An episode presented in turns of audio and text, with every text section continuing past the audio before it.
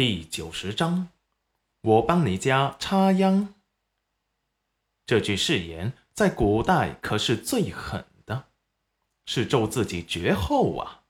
戚云染突然想相信他一次，看你表现。裴元君温柔一笑，眸中的星光璀璨，目光炯炯的瞧着戚云染，缓缓上前把他收入怀中。直到真实的抱住了他，他才觉得他自己不是在做梦。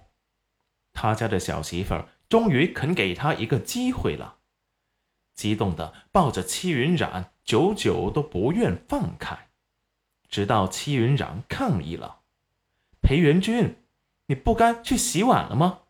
不是说去你家，你还不快放开我？”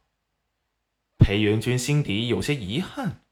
好不容易才抱上呢，不过不能惹娘子生气，立即同意。好的，娘子，我这就去洗。说完，在戚云染的脸上偷亲了一口，立即放开他，去桌边收碗了。徒留原地，因为羞涩从脖子红到耳尖的戚云染，收拾好。戚云染就带着小景轩以及后面锁门的裴元君一起回裴家去了。走在路上，都听到村民们说着：昨日进山，除了捡了草菇和野菜，什么值钱的东西都没找到。这不，今日进山，很多人都打了退堂鼓，最后只去了十几个认死理的人，认为只要去寻，就会有收获。今日带头的是村长的儿子裴大成。村长昨日走的路多，累了，腰腿疼痛，在家休息呢。大家都在讨论，到底该去什么地方才能找到好东西。此时见戚云染他们下山来了，立即放下手中的秧苗，问道：“云染丫头，大郎接你回裴家了。”众人闻言，纷纷看了过来。果然见裴家大郎陪着戚云染还有小景轩往裴家的方向而去。这时，黄彩彩的母亲吴桂花打趣的说道：“这就对了嘛，夫妻之间哪有什么隔夜仇？以后啊，可要跟着大郎好好过日子嘛。因为上次戚云染救了黄彩彩，所以。”吴桂花是打心底想要戚云染能过得好的。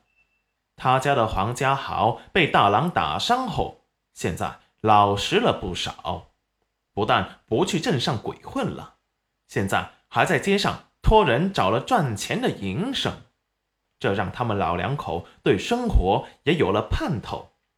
况且戚云染还帮他女儿黄翠翠养着孩子。被他家那老混头敲诈了二十两银子，他心里很过意不去。现在那二十两拿去给他儿子黄家豪还债了，也算得来的银子来路不正，也就这么不明不白的给他儿子输出去了。现在家里没银子了，他儿子反而是改邪归正，女儿又被戚云染给救了。还得谢谢人家大郎两口子，所以平日里私下说话都挺维护戚云染的。现在见人下来了，少不了要亲热的跟他打趣几句。戚云染也不恼，那就谢谢吴婶子的好意了。冉冉姐，这时黄彩彩也热情的跟他打了招呼。只是这次他没再看向裴元君了，肥胖的身体干起农活却非常的利索，不一会儿干的活都比他娘还多。别人都是三两人一个秧田的，他一个人就可以栽一块大大的水田。此时就在他面前栽的秧苗最多。哎，你也出来干农活啊？他以前以为他这么胖是下不了田的，没想到戚云染会温和的答应他，他还以为戚云染不会想理他呢。嗯，哎呀，冉冉姐，你家的秧苗插完了吗？我今日插完我家，明日就来帮你家插秧。说完，小心的打量着他的神情。戚云染皱了皱眉，说道：“不用了。”黄彩彩有些失落：“冉冉姐是不是还生他的气？”